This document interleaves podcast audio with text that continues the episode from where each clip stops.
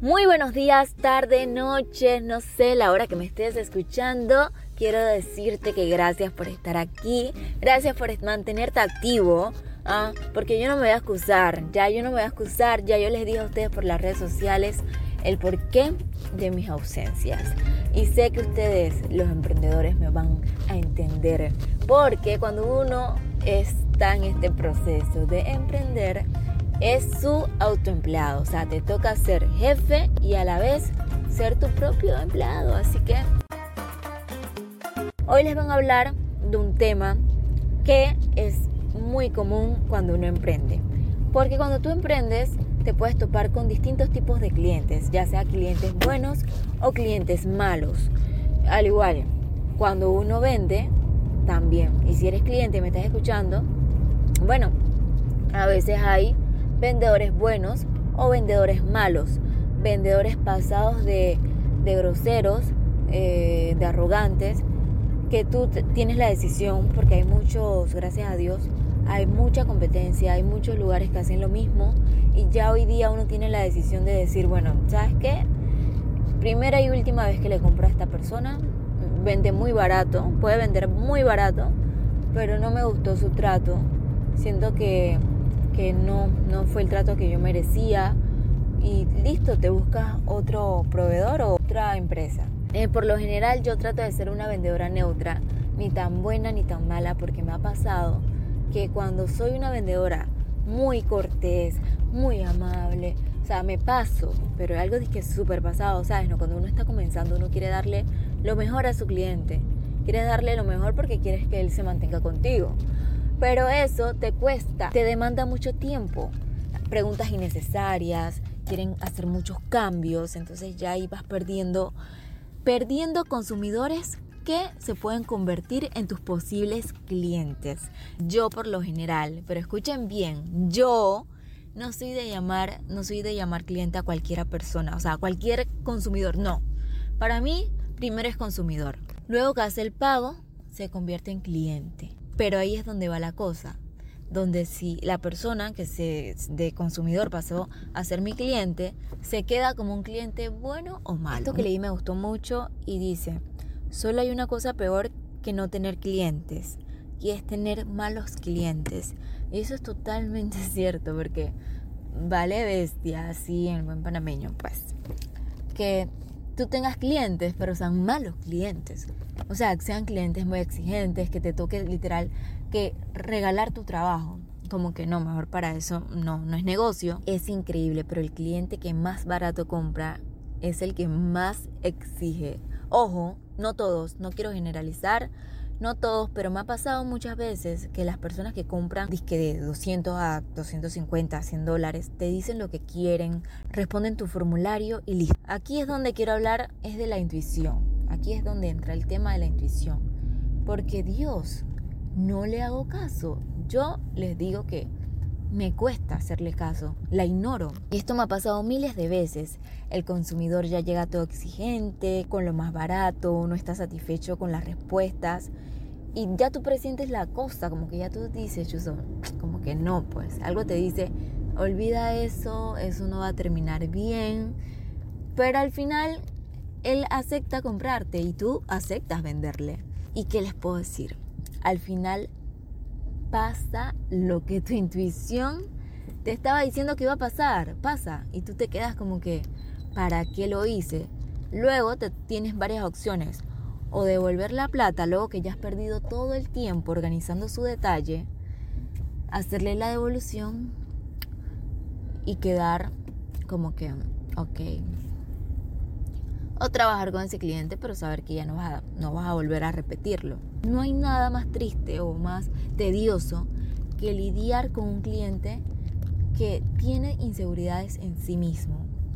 Porque por más que tú le digas que le va a quedar lindo, por más que tú le, le digas que todo va a salir perfecto, él no te va a dejar tranquilo, o sea, va a estar muy insistente, va a preguntarte, son las 10 de la noche, 1 de la mañana y él está pensando en ese detalle, porque él está ansioso porque llegue el día. Tú como vendedor, lo único que le vas a pedir a Dios es que llegue el día de su entrega como para quedar en paz.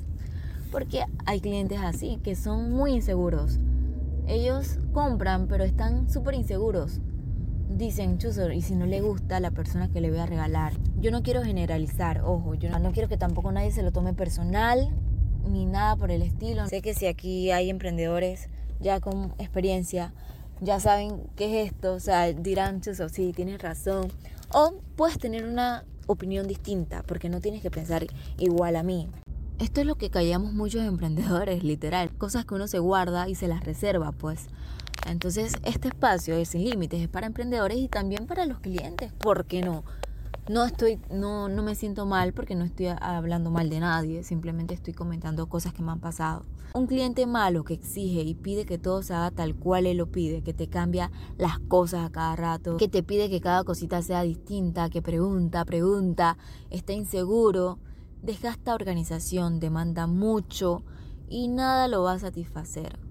No, y a veces pasa que después de todo esto, o sea, todo el tiempo que te tomaste comprendiendo lo que quería y aguantando sus exigencias, al final quiere cancelarte el pedido, o sea, a días de la entrega.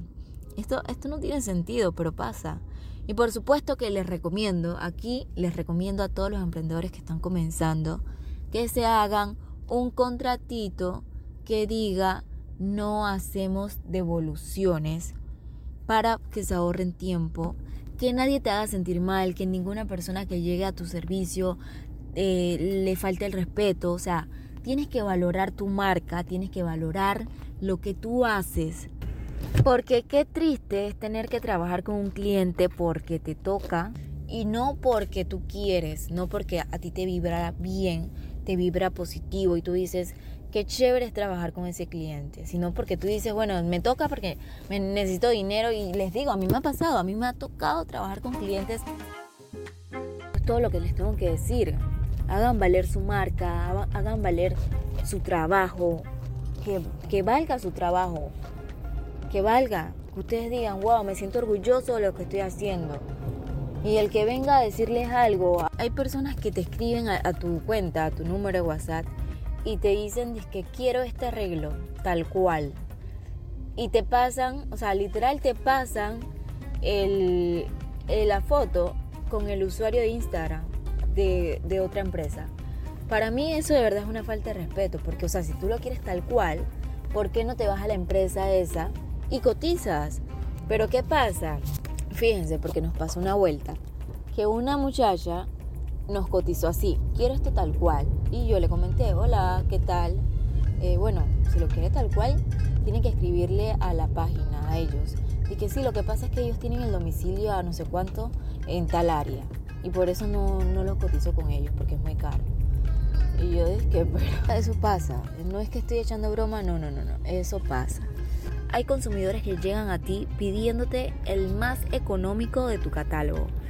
Y no solo eso, te piden que lo atiendas por videollamadas a ver a ver cómo le queda el pedido. O sea, ellos quieren ver que tú le literal le armes el pedido para ver si ellos te compran.